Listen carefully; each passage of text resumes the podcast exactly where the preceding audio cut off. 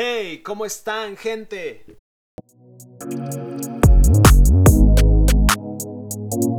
The Chemical Podcast.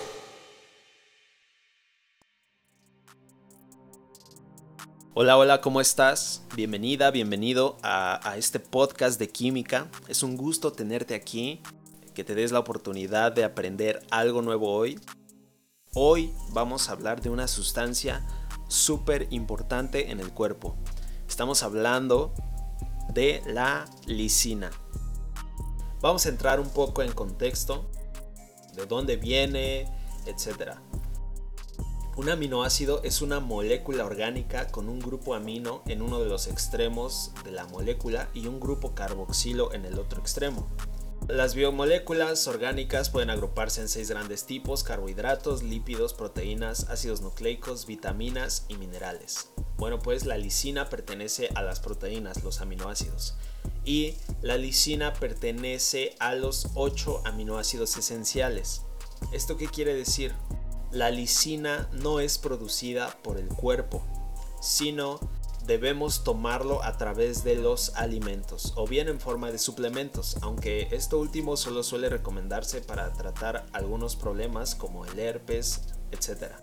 Bueno, la lisina ayuda a formar colágeno, proteína que es un componente básico de los huesos, tendones, ligamentos, cartílagos y piel. Existen dos rutas conocidas para la biosíntesis de este aminoácido. La primera se lleva a cabo en bacterias y plantas superiores a través del ácido diaminobimélico.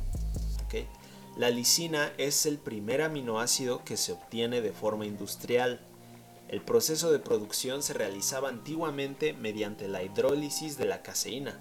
A continuación surge otro proceso de producción industrial donde este aminoácido se extraía del gluten del trigo y soya desgrasado para ser purificado luego utilizando resinas del intercambio iónico. Bueno, vamos a entrar un poco más en esta sustancia. La lisina es un aminoácido eh, componente de las proteínas sintetizadas por los seres vivos, ¿ok? ¿Dónde podemos encontrar esta sustancia? ¿En, qué alimentos podemos encontrarla? Pues eh, podemos encontrarla en la leche, en la soya, en los guisantes, en, el huevo, en el pescado, en especial el atún, y hablando de vegetales, podemos encontrar uh, en los pimientos, los espárragos, las espinacas o las remolachas. También eh, podemos encontrar gran aporte de lisina en lentejas, judías verdes, cacahuates, etc.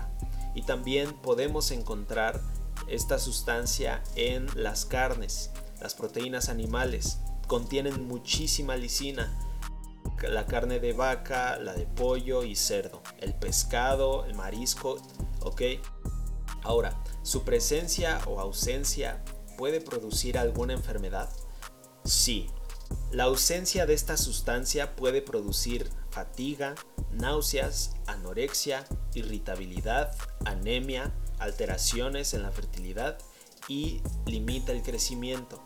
Algunos otros síntomas de una deficiencia de lisina son eh, reducción de la capacidad de concentración, fatiga crónica, mareos, inhibición del crecimiento y reducción de la inmunidad. La lisina presenta capacidad antioxidante y es componente de las proteínas, como habíamos dicho anteriormente. Por lo tanto es necesaria para la construcción de masa muscular, recuperación de lesiones y heridas, producción de hormonas, enzimas y anticuerpos. También participa en la absorción del calcio y estimula la liberación de la hormona del crecimiento. Ahora, esto es para las personas que son veganas.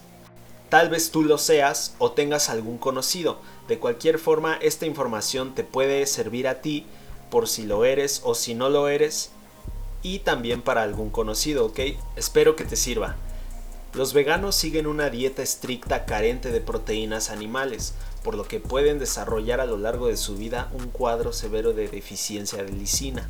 Ellos deben tomar mano de la espirulina. Esta es un alga muy rica en lisina y que también contiene los otros 8 aminoácidos esenciales. Se dice que esta alga es consumida por los astronautas, porque es muy rica en nutrientes y como había mencionado antes, contiene los 9 aminoácidos esenciales. Esto quiere decir que no los produce el cuerpo, sino que se toma mediante los alimentos y este es un claro ejemplo, una muy buena eh, alga, una muy buena planta para consumir. Bueno, esto ha sido todo por este capítulo, espero que hayas aprendido mucho sobre esta sustancia y que la consumas debidamente para no presentar alguna deficiencia y que puedas estar en tu óptimo desempeño.